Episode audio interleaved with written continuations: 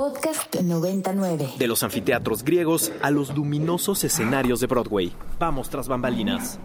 Esta es la tercera llamada. Comenzamos. Ibero 90.9 presenta Inspiria en escena.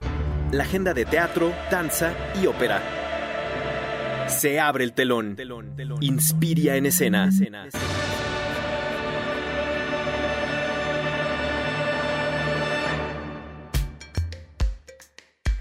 Bienvenidas y bienvenides a Inspiria en Escena. Hoy, lunes 12 de junio, ya junio, ¿no?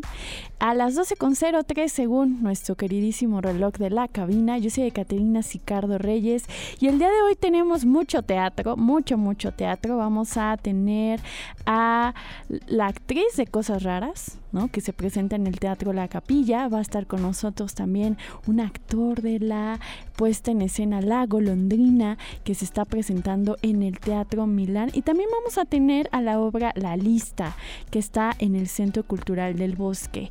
Y recuerden que se pueden comunicar con nosotras a arroba ibero99fm y al teléfono en cabina y al WhatsApp 55 529 25 99. Y como ya es costumbre en el Inspiria en escena, vamos a empezar con las noticias porque la Secretaría de Cultura del Gobierno de México, el IMBAL y la Subdirección General de Educación e Investigación Artísticas iniciaron la presentación de las prácticas escénicas 2023. Estas son hechas por estudiantes de las diferentes licenciaturas de la Academia de la Danza Mexicana en el Teatro de la Danza Guillermina Bravo del Centro Cultural del Bosque. Este programa comenzó con la licenciatura en danza con opción multidisciplinar y muestra justamente estas, pues estas puestas en escenas que hacen los estudiantes. Las presentaciones se van a hacer desde el 7 de junio y van a estar desde la danza clásica del 8 al 11 de junio a las 13 horas y en danza popular mexicana desde el 9 de junio hasta el 15-16. Estas prácticas escénicas convergen la transversalidad de los lenguajes dancísticos con los saberes humanísticos y artísticos. Entonces, pues chequen la cartelera del Centro Cultural del Bosque y también pues apoyen a sus bailarines, bailarinas que están estudiando y se están preparando. Y también aquí desde la casa, desde la Universidad Iberoamericana, desde el Centro de Exploración y Pensamiento, el SEX, que ustedes recordarán que está muy cerca del Metro Barranca del Muerto, allá en Avenida Revolución, se está presentando la obra de danza La Casa de Ariadna. Este es un espectáculo de danza compuesto por las piezas coincidencias, rastros y la búsqueda, articuladas entre sí y creadas a partir de una intervención e instalación transitable hecha por Juan Carlos Enríquez, que por cierto también es uno de las personas que inauguró esta estación Ibero 90.9, llamada su instalación Metro y Medio. Es una instalación que se hizo durante la pandemia y que justamente permitía a las personas tener contacto de forma segura cuando eh, se nos pedía que alejáramos nuestros cuerpos y no tuviéramos contacto. La obra comienza con la historia de un hombre atrapado en un suéter y todas las coincidencias que lo llevaron ahí.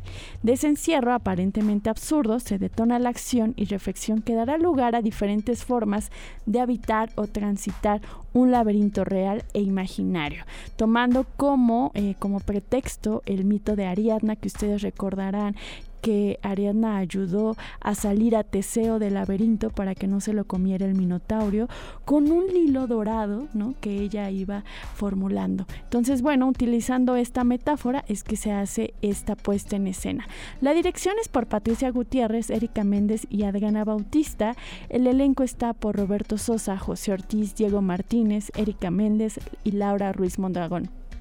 Esta obra estará del 2 ya empezó, del 2 de junio al 8 de julio y también los tendremos aquí próximamente en el Inspiria.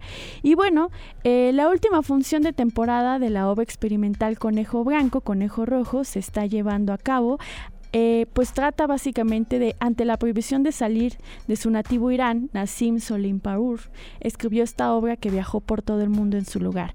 Cada función es única y un actor diferente cada noche con un texto que nunca leyó en un sobre sellado sobre el escenario. Una obra que no requiere ser ensayada ni dirigida, solo una actriz o un actor diferente por función. Y pues justamente está en la teatrería y estará este 14 de junio. Y estas son las noticias que tenemos el día de hoy en Inspire en Escena. Vamos a escuchar eh, esta canción que me pone muy feliz y contenta, que es un buen augurio para comenzar este lunes. Y regresamos con nuestra primera invitada que ya está aquí en cabina.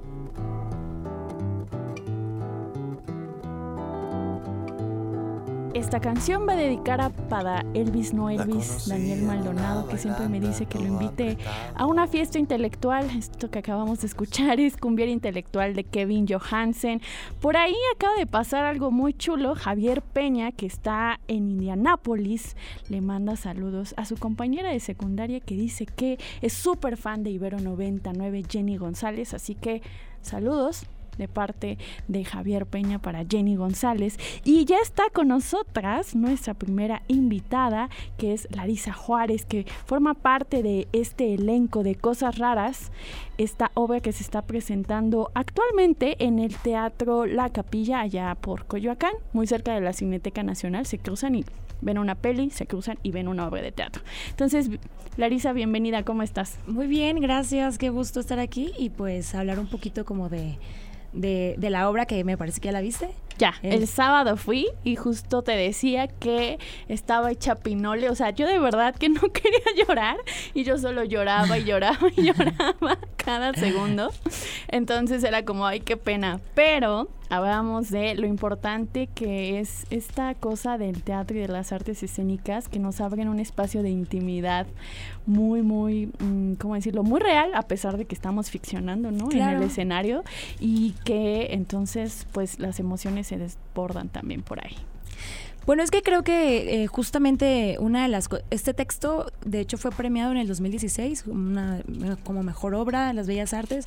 Es un texto escrito por Legón. De por sí el texto a mí en particular ya me parece bellísimo eh, y y la dirección pues de Adrián como que le dio este dinamismo eh, y, un poco retador para nosotros como actores porque no es fácil interpretar a unos niños desde la adultez, ¿no? O sea, digo, mi compañero, yo ya estamos de 30 para arriba. Entonces, cuando, cuando se nos dijo que íbamos a interpretar a unos niños, no todo el tiempo, sino de repente es, a ratos, pues sí me parecía como algo, pues un reto, ¿no? Y, justo Adrián quiso abordarlo desde el, no quiero, no, no, quiero que se haga una caricatura de unos niños, ¿no? Como eh, nosotros lo vemos, eh, vemos a los niños como, ay, eh, qué ternura y todo, y, incluso les hablamos como con cierta con cierta forma, ¿no? Como si los niños no entendieran o cosas así. Y realmente un niño te habla desde su naturalidad. Lo que pasa es que nos da ternura que todo es en chiquito y obviamente con esta ternura que te dicen las cosas, pues evidentemente pues uno adopta o piensa que, que los niños no entienden o no hombre es entonces nos pusimos a investigar como esta parte de eh, cómo diría un niño tal cosa y tal esto, y a veces son bastante crudos, ¿eh? O sea, los niños no tienen filtro. Pues tu personaje, la nena, es ruda, ruda. Si quieres comenzamos, ahora sí que por ahí. Sí, sí, sí. Eh, son la nena y Beto, y Beto. son hermanos y de repente un día llegan a casa donde pues habitualmente está su padre esperándolos con la comida y no está, ¿no? Y entonces ahí comienza, se desata la aventura. Ahí se desata justamente la aventura y deciden, bueno, ¿qué vamos a hacer? Primero van a la estación de policía, luego van al restaurante eh, donde trabaja su padre, ¿no? Y después ahí empiezan a tener encuentros bastante mm, confrontativos con su padre en el que justamente, y para no espolear nada, porque es muy importante que a través de la obra te van contando todo a cuentagotas, justamente, y te vas haciendo un hilo de la familia y de sus problemáticas. Pero más allá de eso, lo que quisiera eh, decir es que justamente eh, estos encuentros son confrontativos con su padre en el decir por qué nos mientes, por qué nos ocultas, y ellos son los que tienen que ir reconstruyendo las verdades de su familia. Un poquito el tema de cosas raras eh, a mí me parece como este genial porque para mí eh, los niños ven las ven las cosas con cierta magia, ¿no? Eh, cierta pues es que aunque no aunque no quieran siempre su, su mundo se va, es, es, es, sabes, mucho más grande, mucho más mágico y todo afortunadamente lo llevan por ahí, por el juego. Entonces estas cosas raras un poquito que de las que habla la obra, a, mí, a mí en lo personal yo siento que es todas estas cosas que los padres a veces tienen que decirle a los hijos porque creen que es lo mejor para ellos, ¿no? Este, evidente, en este caso vemos que después a lo mejor no eran las mejores decisiones, pero en ese momento era lo que, con lo que contaba el papá, con lo que podía hacer y, y con quizá con lo que podía, él pensaba que no lastimaría a sus hijos, ¿no? Entonces, no nada más en cosas raras sucede esto, creo que a todos nos ha pasado donde ciertas personas por no lastimarnos nos dicen o hacen las cosas de tal forma y a lo mejor no son las mejores, pero bueno, es lo que uno tiene a la mano y lo que y lo mejor que puede hacer, ¿no? Entonces, como que también esa parte humana, ¿no? De que pues cometes errores y, y, sobre de ellos aprendes y a pesar de eso, o sea, a pesar de eso, pues no hay que dejarse afectar, así sea papá, mamá, hermanos, o sea, quien sea.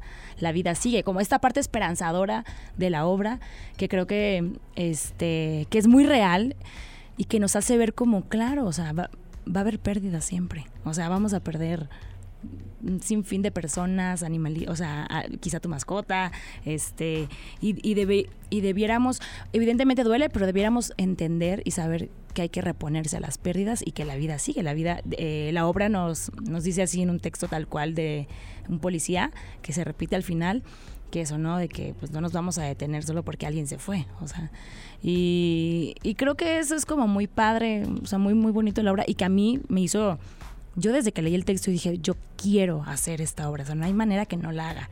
No me bajo de este barco hasta que yo esté dentro. Y así fue el, el proceso, realmente éramos dos elencos, y al final pues por trabajo por cosas de, de los del, del, otro elenco pues terminó terminó siendo Carlos mi compañero Carlos y, y yo quienes damos vida a, a la nena y a Beto sí Carlos Casanova Hernández, ¿no? Larisa Juárez, quien es la nena. Y yo te quería hablar de esta justo de esta sucesión de cosas que acontecen en la obra y que me pareció muy muy chido que la verdad es que y hablamos hace un momento con Elvis no Elvis cuando nos despidió del Impala eh, pues que es una obra que habla de lo jodido de la vida o sea sí, sí. y de jodidez tras jodidez tras jodidez sí. Pero, y lo que creo que es increíble y que viene, por supuesto, del trabajo primero de dramaturgia y después de ustedes en la escena, es que lo hace desde una parte dignificada, ¿no? Sí. Es decir, no muestra víctimas claro. sin, sin ámbitos de negociación. Es decir, sí muestra que hay ciertas estructuras que no pueden cambiar y que tienen que enfrentar sí o sí y que aunque quisieran no va a pasar, ¿no? Sí. Pero todos los personajes lo intentan hasta el fin. ¿No? Uh -huh. Y eso es muy digno, mostrando sobre todo cuando son dos niños, una niña, un niño, eh, hermanos, que no pueden decidir, ¿no? Por su vida en ese momento, pero a pesar de ello, uh -huh. siempre están buscando formas de negociar de una manera como incluso cariñosa y afectiva. Claro. Y es ahí también donde te das cuenta lo que hablas de esta jodidez tras jodidez. Este.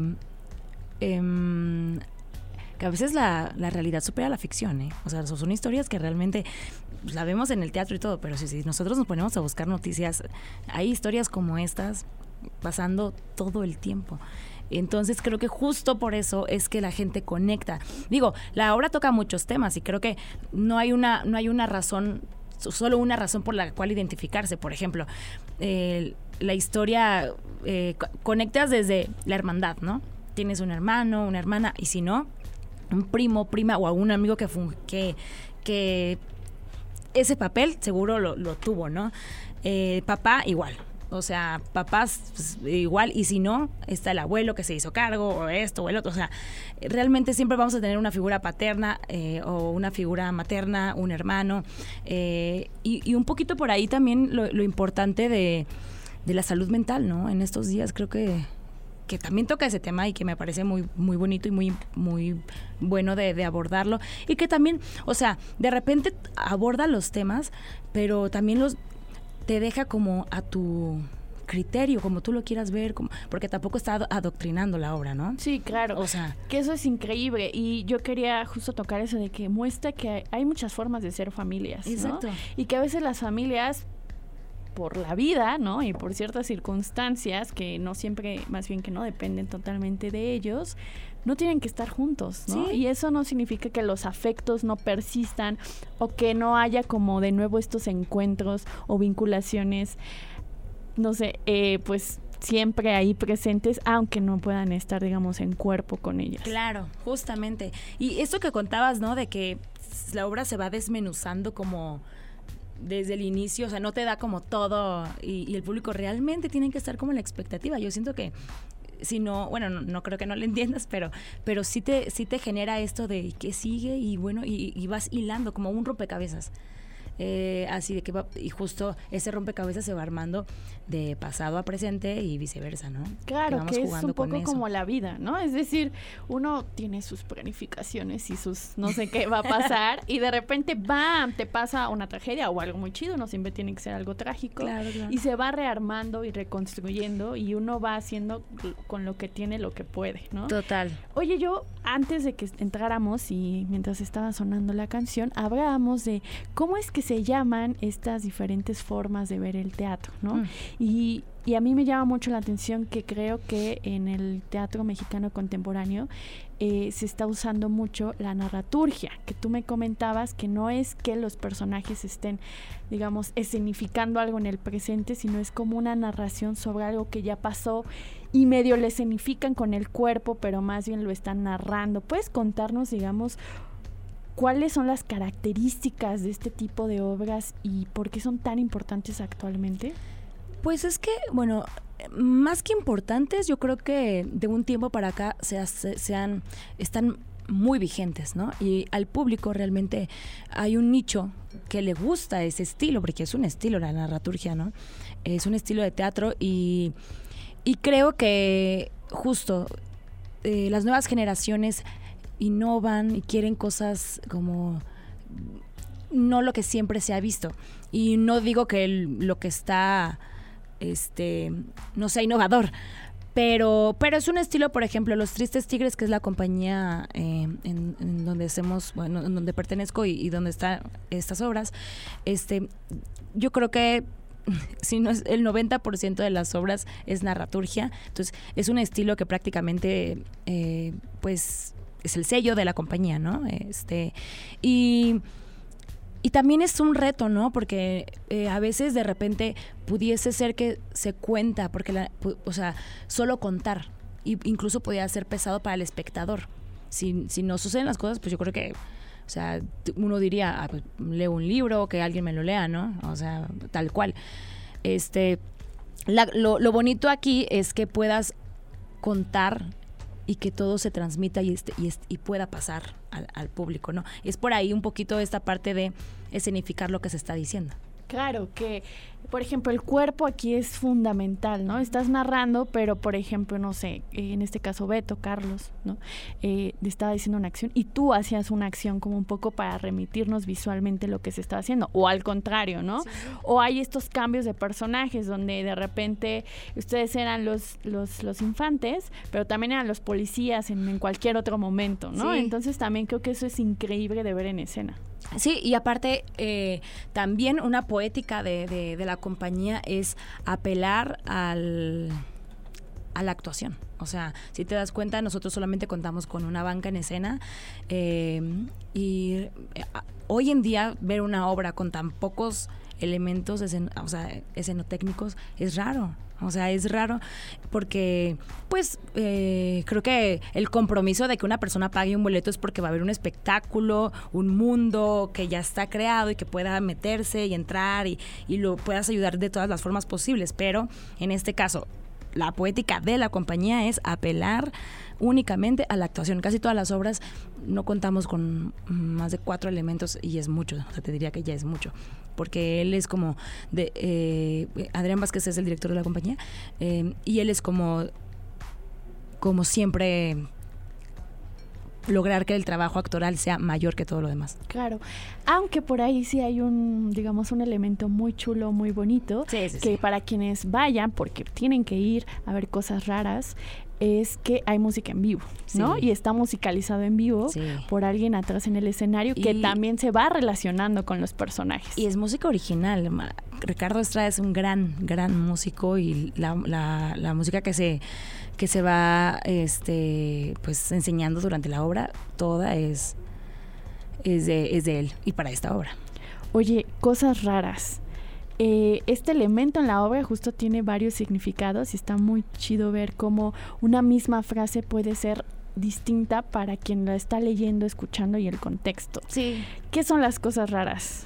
Pues las cosas raras yo creo que eh, te comentaba, ¿no? Eh, pueden ser muchas cosas. Yo lo podría decir como eh, el mundo que los papás a veces tienen que, que recrear para los hijos.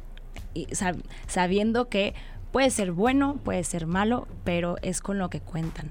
Yo, yo en este momento, o yo durante la obra, es lo que a mí me, me, transmite lo que es cosas raras, porque incluso una de las cosas que yo conté cuando entré a- a la- al montaje, yo conecté porque yo viví un, par de cosas raras que rápidamente te puedo contar una anécdota. Mi papá, eh, bueno, soy- yo soy de Tabasco y allá estudiamos como en unas escuelas, eh, te- tengo tres hermanas, este, escuelas particulares afortunadamente y todo eso. Y mi papá hubo una época cuando yo era niña que perdió su trabajo nunca me di cuenta, o sea, nunca supe, ah, no tienen dinero mis papás, o nunca, nunca me enteré de esos hechos, que seguramente fue una época súper difícil. Mi papá eh, perdió su trabajo y se puso a andar en taxi, ¿no? Entonces yo recuerdo perfecto que él llegó por mí, por nosotras a la escuela, nos salen así que, ay, que te llamaban así como de que te voceaban. Y llegué, y yo recuerdo que cuando vi el taxi, me puse así de que qué mágico que mi papá tenga un taxi. Yo le hacía la parada de taxi, me lleva a mi casa. o sea, que- y hoy, hoy en día lo que pienso es, seguramente a mi papá se le estaba llevando la fregada. Pero él justo, así de que, así, ¿a dónde la llevo, señorita? Se entraba al juego, entraba al juego de, de proteger la inocencia, la, la, esta, uy, es que los niños de verdad, te, te digo, no, no, esta magia con, el que, con la que ves la vida, este, creo que se logra transmitir y los papás a veces, yo creo que eso es lo que quieren proteger. Y, estas, y las cosas raras para mí es todo esto que a veces los padres tienen que decir para proteger a sus hijos. Esas son las cosas raras que suceden en Cosas Raras, escritas por Luis Enrique Gutiérrez Ortiz Monasterio, presentado por Adrián Vázquez y actuado por maravillosamente por Larisa Juárez, que es la nena, y Carlos Casanova Hernández como Beto. ¿Cómo podemos ir a Cosas Raras? Bueno, este, justamente rápido comentar también que eh, estábamos sábados y domingos, este, pero a partir del próximo sábado solamente van a ser los sábados, entonces nos quedan tres sábados, Tres sábados. este, hasta el primero de julio, o sea, es el, es el último sábado, a las seis de la tarde en la calle de Madrid número tre- 13, que está en, en Coyoacán, que es el Teatro La Capilla. Así es, pues vayan al Teatro La Capilla. Pues vamos a dignificar las cosas no padres de la vida. Vamos a escuchar esta canción que cuando ustedes vayan a ver cosas raras entenderán por qué puse esta canción. Esto es Blackbird de los Beatles. Vamos a nuestro corte de la media y regresamos aquí en el Inspira en Escena en Ibero 99. Blackbird singing in the dead of night. 1, 2, 3, 1, 2, 3, 1, 2, 3, 1. 1, 2, 3, 1, 2, 3, 1. 1, 2, 3, 1, 2, 3, 1, 2, 3. Pa de Bourré y regresamos a Inspire en Escena por Ibero 90.9. Respira. Sube al escenario. Y rómpete una pierna. La función debe continuar. Regresamos a Inspire en Escena por Ibero 90.9. Mucho, mucho calor en la cabina A de Ibero 90.9. Yo soy Caterina Sicardo Reyes y les recuerdo que pueden comunicarse con nosotras al 55 529 25 99 o arroba Ibero 99 FM en Twitter. Y ya estamos aquí con nuestro siguiente invitado, quien es el director de la lista, César Cabrera, que se está presentando esta obra en el Centro Cultural del Bosque. César, bienvenido al Inspira en Escena. Hola, buenos días. Un saludo desde Ciudad Juárez. vámonos, estamos lejos, lejos. pues qué bueno que, que nos abras desde allá y quería eh, que nos contaras, pues, ¿Cómo es que llegas a la lista? ¿Cuál es este texto? Sé que el texto, digamos, original es de Jennifer Tremblay, que es una eh, ah. escritora canadiense. ¿Hay algún tipo de adaptación al contexto mexicano o cómo es que funciona en esta, en esta puesta en escena? No hay ninguna adaptación. Yo creo que lo que lo que afecta de alguna manera a las mujeres en Canadá le afecta también a algunas mujeres o a muchas mujeres también en México o en cualquier otra latitud, ¿verdad? Justamente como se llama el festival al que estamos acudiendo.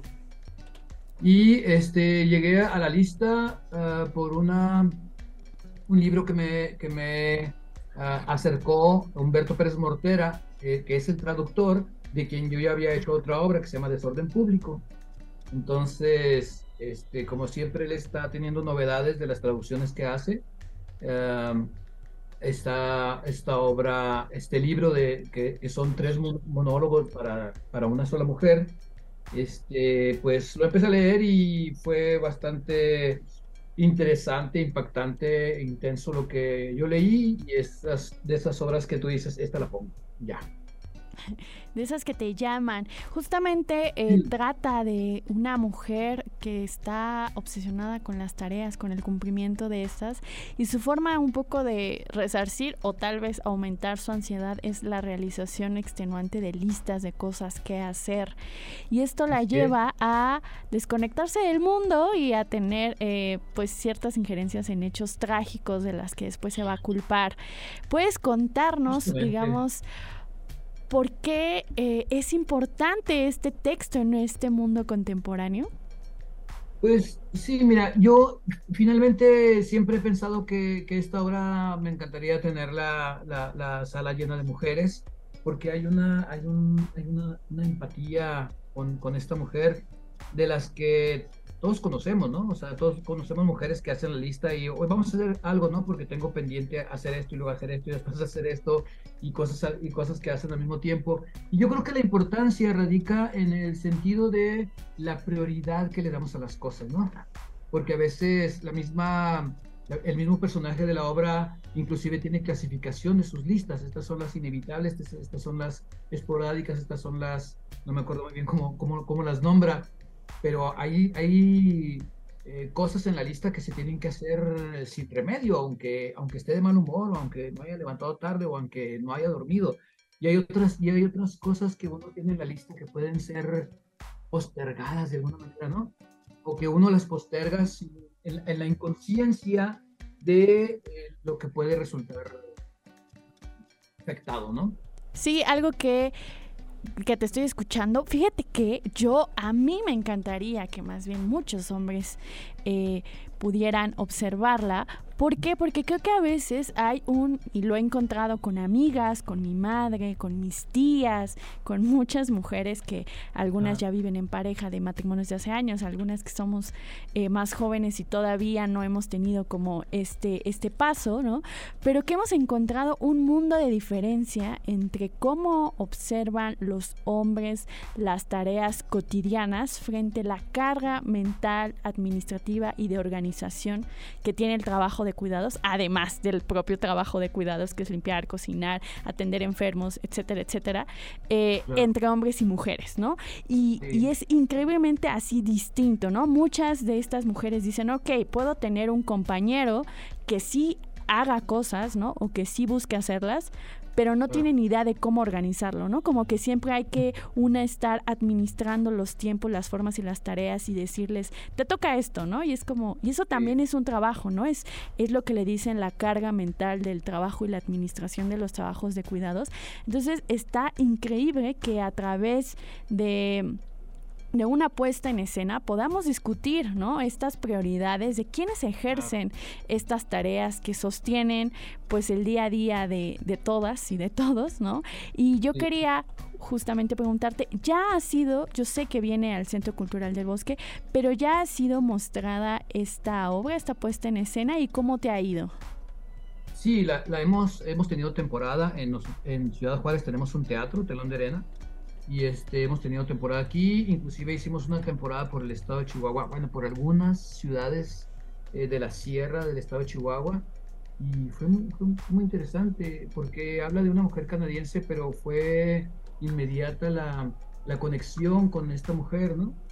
Entonces, uh, es, una, es una obra que además nos ha causado mucha satisfacción porque venimos de un proceso muy complicado, de un montaje muy de mucha gente con una superproducción y de repente hacer este monólogo que resulta así como una caricia, un bocadillo, un, un, momento de ternura y un momento de encuentro para empezar entre la actriz y yo y para, y para continuar con el equipo creativo que son mujeres, salvo, salvo una persona que es eh, el pianista, que es también este, de género masculino.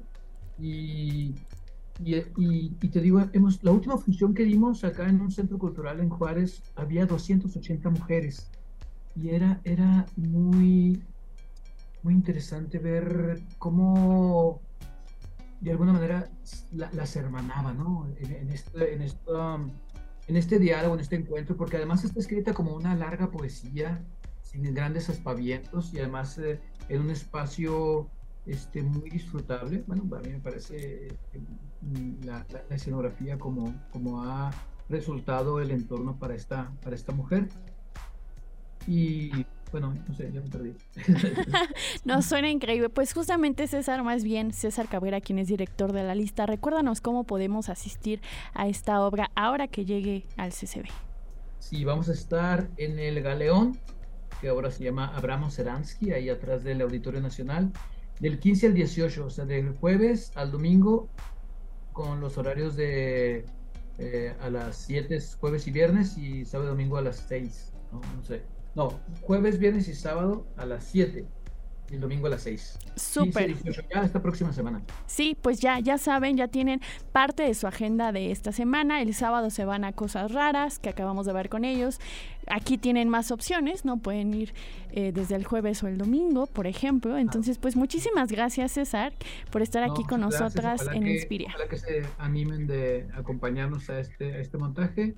Y pues nosotros estamos acá ya preparando las maletas para acudir a este compromiso tan importante al, que hemos sido este, convocados y seleccionados, ¿no? Con, con todo este, y con todas las ganas también de, de, volver a participar en estos, en, estos, en estos encuentros. Súper, pues buen viaje a la Ciudad de México. Nosotras vamos a ir a escuchar una canción como preámbulo para nuestro siguiente invitado.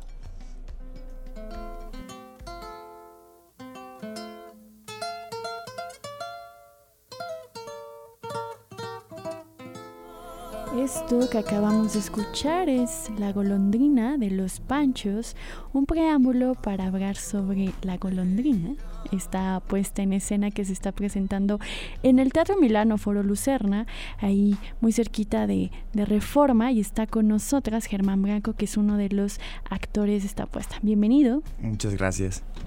Oye, bueno, eh, este texto eh, mm. está inspirado, o más bien es como una discusión para entender un poco eh, la violencia que sucedió el 12 de junio del 2016, donde 49 personas murieron y 53 resultaron heridas en la discoteca Gay Pulse en la ciudad estadounidense de Orlando, Florida, eh, en el que pues alguien, bueno, tengo el nombre, pero como que es mejor no hacerles publicidad, eh, pues tomó un arma de fuego y empezó a disparar a los asistentes. Tu personaje justamente es el de Ramón, un chico que asiste con Amelia, una profesora de canto, para preparar una, pues una canción llamada La Golondrina, eh, que supuestamente es para su madre y poco a poco se nos va develando pues toda una em, drama entre los dos que, que, tiene que ver con esta con esto que pasó en la discoteca. ¿Cómo es que eh, para ti ha funcionado el texto? Eh, ¿De dónde viene esta adaptación? Bueno, em, este texto fue escrito por Guillem Clua hace ya unos años, eh, cuando él se enteró de la noticia, y fue un, vómito. Fue, escupió este texto en una sola noche, inundado por, el, por el terror. Eh, Guillem es una persona que pertenece a la comunidad LGBTQI.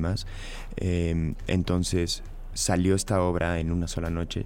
Obviamente después tuvo sus tratamientos lógicos y necesarios, pero eh, nosotros recibimos este texto a principios de año del 2023, ya se ha montado en otros países y nosotros al recibirlo también eh, es un texto que conmociona, que conmueve, que sacude, que toca fibras y que va más allá de solamente la muerte en este caso, ¿no? Tan trágica de, de, de, personas. También habla del crimen de odio, de la discriminación, de la homofobia, pero también habla de las relaciones parentales, habla de, de la necesidad de comunicarse, de la necesidad de decirse cuánto nos queremos los unos a los otros y, del, y de lo importante que resulta el ser honestos con nosotros mismos y con los demás para poder convivir sanamente, para poder entendernos, para tener empatía. Y hay una frase que destaca y me parece que engloba la generalidad de la obra, que dice, ¿qué es lo que nos hace verdaderamente humanos?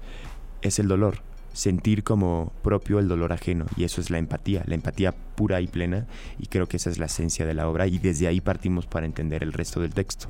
Sí, yo justamente iba a esa frase porque me pareció también el punto nodal de la obra, eh, que tuve el gusto de observarte ayer en escena y, y me parecía ese vórtice, como el programa de la mañana, ¿no?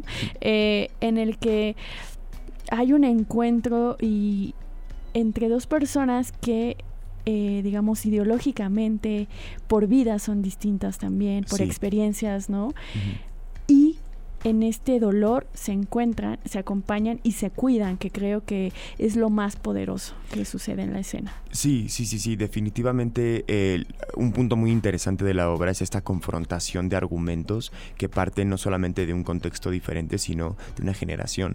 Originalmente el personaje de Ramón en el texto de Guillem eh, está ubicado en unos 30 años aproximadamente, aquí quisimos hacerlo menor, para poder hacer todavía más grande esa brecha generacional entre la crianza de una persona de casi de 70 años contra una de 28, 27, ¿no? Y, y cómo cada una es influida por los valores de ese momento en su contexto socio, sociocultural histórico. Y, y, es, y esa pelea de argumentos que sucede en algún momento que chocan y que no hay entendimiento, logra tal vez esa, ese mismo cauce, ese, ese, ese esa arista entre ambos. Eh, desde el dolor, desde el entender que el otro también pasa por, por un dolor, por un luto, que uno no tiene por qué cuestionar ni por qué decir si es más o es menos. Y me gusta porque los personajes en escena se equivocan también, se equivocan mucho. Eh, hay muchas virtudes en cada uno, pero también hay muchos defectos y ninguno trata de ocultarlo.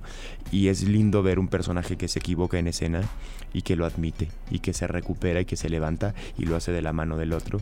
Y a fin de cuentas es un poco la, el, punto nodal de todo esto. Sí, yo eh, ahora que hablas de estas dos generaciones, digamos Amelia, la madre, representa una generación para la que le es no imposible porque después veremos, ¿no? Pero le es difícil entender, ¿no? Eh, a, a, las personas que pertenecen a la comunidad. Y del otro lado hay una convulsión política con todo el sentido del mundo, pero también parte un poco del juicio, ¿no? Y cuando enjuicia, pierden los vínculos afectivos, ¿no? Entre ellos. Entonces, es, yo creo que un ejercicio para ambas edades, ¿no? O sea, yo la fui a ver con mi mamá y mi mamá, justo cuando hablaba la, la, mamá de la escena, me decía, claro, o sea, ella estaba con ella y decía, tú cómo podrías entender el dolor de, un, de perder un hijo, ¿no? Etcétera, etcétera. Entonces, me pareció muy increíble porque justamente conecta con estas generaciones distintas. Y yo conectaba muy bien con los argumentos de, tu personaje, ¿no? Pero también sentía, está siendo súper violento con las personas que por su contexto y educación, ¿no? No les es natural entender las cosas de esta manera, pero a través de la empatía, del cuidado y del afecto, sí pueden mudar, ¿no? Sí pueden cambiar. tal cual, lo que más nos gusta con esta obra, eh, y lo hablamos entre todo el elenco, ¿no? Eh, Margarita Sanz, que interpreta a Amelia, Alejandro Puente, con quien alterno a Ramón, Alonso eh, Íñiguez, el director, Oscar Uriel, el productor, lo hablamos que esta obra es urgente y necesaria porque plantea un cómo, muchas veces es complicado. Podemos entender un problema, ¿no? Llevarlo al qué, al por qué y darle una explicación y ya está. Pero, ¿cómo resolver un problema, ¿no? Cómo plantear una solución que no solamente sea entendible, sino que se sienta, que pase por el cuerpo. El público en su 80-90% que quienes han ido a vernos eh, sale conmovido, sale trastocado, ¿no? sale llorando, evidentemente. sí, había muchas personas llorando en sala ayer. Y lo, y lo importante de, esta obra es que conmueve y que no hace que entiendas solamente el cómo, sino que lo sientas, sino que sientas el dolor de los personajes. Eh, y, y es eso, parte del fenómeno teatral, es entender que funciona con un público y que es para un público. Y si ellos no entran con nosotros en la ficción, entonces solo se queda en un plano mental, no pasa por una sensación física, emocional y esto trata de hacer la golondrina. Esa es una de las grandes cualidades de esta puesta en escena, porque si bien está basado en este atentado y crimen de odio, yo más bien diría, del 12 de junio en Estados Unidos, no lo hace desde la espectacularización o desde el reportaje y la investigación periodística, lo hace desde el sentir, ¿no? Y desde el dolor, y eso creo que permite complejizar la situación y ver múltiples puntos de vista que a veces, por ejemplo, cuando solemos discutir en redes sociales como el Twitter, en donde eso nos permiten tantos caracteres, ¿no? No vemos a las personas, no estamos accionando en cuerpo con ellas. Parece que solo la razón es nuestro único elemento argumentativo y esta puesta en escena nos muestra que es el cuerpo las emociones y nuestras historias de vida las que ponen sobre la mesa quiénes somos. Claro, sí, sí, sí, sí. Y que también em, aprendes a justificar sentimientos a los que se, las, se le adjudica normalmente una connotación negativa, ¿no? Eh, por ejemplo, eh, cuando Ramón se puede poner violento o intolerante. Y después, ¿no? Cuando surge, va pasando la, la obra, entiendes por qué la intolerancia a ese tipo de discursos, que es con lo que tiene Amelia. Porque él pasó por algo muy, muy grave, ¿no? Muy importante también, que no vamos a spoilear, pero que pero que entiendes también de dónde viene. Y que a pesar de que no lo justificas y que no lo perdonas, entiendes. Y eso es distinto porque sabes lo que la otra persona siente. Y también es, es, un punto muy importante el no negar las emociones de los demás, en entenderlas, en aceptarlas y después poder llegar a un diálogo mucho más empático, sin prejuicios. Y eso es lo que tratamos de hacer un poco con esa obra. Sí, eso, entender de, por qué somos como somos, a veces es mucho más importante que el tener la razón, ¿no? Porque cuando entendemos por qué actuamos como actuamos, porque todo mundo trae sus heridas a cuestas, por sus propias condiciones, contextos de vidas e historias, eh, nos permite encontrar acuerdos. Eh, como conociendo las heridas de los otros, ¿no? Y cuidándolas y que también la otra persona sepa, aquí están mis heridas, cuida estas cosas para mí, ¿no? Sí, sí, sí, sí, y creo que de eso se trata la obra, de tejer puentes entre, eh, entre opuestos que parecen... Eh, completamente intocables, ¿no? De repente hemos tenido mensajes o gente que ha ido a ver la obra y que, y que deciden compartirte no solamente lo que les generó, sino lo que la repercusión que tiene en sus heridas, en su contexto de vida esta obra. Un alumno del director nos contaba que, que su madre, después de ver la obra, con quien fue, eh, le escribió a uno de sus hermanos con quien tuvo un altercado muy fuerte después de que él decidió eh, contarle que, era gay. Y, esta persona, esta madre, decidió hablar con su hijo y pedirle perdón por toda la violencia cometida en su momento, por no poder aceptar que, él era gay. Y que una obra repercuta a tal punto de, desbloquear la comunicación entre una madre y un hijo, a mí me resulta conmovedor, impresionante, que, que dos horas en un teatro puedan, puedan llegar a ese lugar tan personal, tan difícil, tan eh, de una herida tan, tan dolorosa. Y, creo que de eso se trata el teatro a fin de cuentas, ¿no? Más allá de, de lo que puedan decir o hacer los personajes en escena. Lucrecia Martel, una directora de cine, dice que el cine, y creo que en este caso el teatro también, está hecho no para la sala, sino para lo que pasa después, para la discusión en la mesa. Y esta obra genera eso, sin duda. Así es. Y en algún momento de la obra, cuando ustedes vayan a verla, hablarán de las leyes. Y en algún momento dicen, pues si ya se pueden casar, si ya pueden hasta adoptar, cosa que aquí no es realidad, ¿no? En, la, en el contexto de la obra lo es. Eh, nosotras en México también tenemos leyes que protegen a la comunidad, sin embargo seguimos siendo el segundo país con más transfeminicidios en el mundo, ¿no? Entonces, las leyes no resuelven todo, sino se resuelve justamente la cotidianidad. Y es ahí donde en el ámbito del día a día y del amor, el respeto y el cuidado, donde realmente podremos evitar no solamente los crímenes de odio, sino simplemente lo que se merece cualquier persona, independientemente de lo que sea, que es la dignidad. Querido Germán, cuéntanos cómo podemos asistir a la golondrina. Claro, La Golondrina está presentándose en el Teatro Milán, viernes a las 8.45 de la noche, sábados funciones 5 y 7 de la noche, 7 y media, perdón, y domingos 5 y 7 y media de la noche. Eh, los boletos están a través de Ticketmaster eh, y estaremos nueve semanas hasta el 30 de julio. Así es, pues definitivamente no pueden dejar pasar esta puesta en escena, no solamente porque uno sale convulsionada, sino porque eso provoca la la discusión y sobre todo también nos mueve desde las entrañas entender diferentes contextos y por qué somos lo que somos. Germán, muchísimas gracias por acompañarnos en el Inspira en Escena. Gracias a ti. Bueno, pues ya vamos acabando con este Inspira en Escena, no sin antes recordarles que aquí en la Universidad Iberoamericana estamos presentando en el Centro de Exploración em, y Pensamiento, el SEX, que ahí está por Avenida Revolución, la obra de danza La Casa de Ariadna, que toma justo este mito tan chulo de Ariadna ayudando a Teseo a salir del laberinto para que no se lo coma el Minotauro, entre otras cosas, y que toma esto como pretexto para poder con la instalación transitable metro y medio de Juan Carlos Enríquez. Entonces vayan, vayan al SEX y vean esta obra de danza. Yo soy Caterina Sicardo Reyes y el día de hoy estuve muy contenta de compartir las maravillosas bondades que tiene la escena para convocarnos desde el cuerpo. Muchísimas gracias al Levarán Abraham que estuvo en los controles y los dejo con Rox Aguilar que ya está, está entrando en esta cabina de 99 con Tengo otros datos.